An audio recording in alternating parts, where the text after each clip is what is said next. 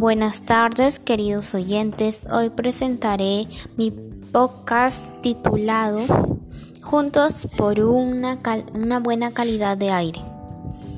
Mi opinión respecto a la contaminación del aire se debe a que siempre se percibe en mi localidad botar basura hacia las calles, la quema de basura, olores nauseabundos por la descomposición de la basura en las calles y que las medidas aplicadas por la Municipalidad de Paita, como el barrido de calles y las veredas, recolección de basura, transporte de basura y desechos sólidos a los botaderos, no son suficientes debido a la falta de conciencia de los ciudadanos y la indiferencia por parte de las autoridades.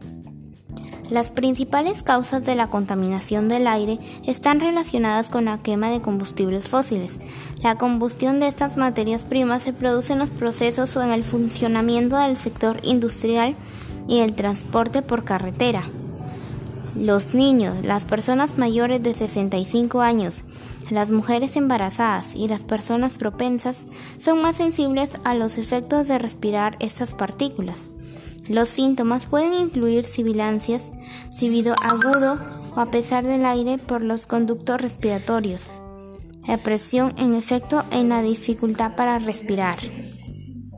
Muchas gracias queridos oyentes por escucharme. Para terminar con la contaminación ambiental, tomemos conciencia de disminuir nuestros actos que hacen que el ambiente se destruya.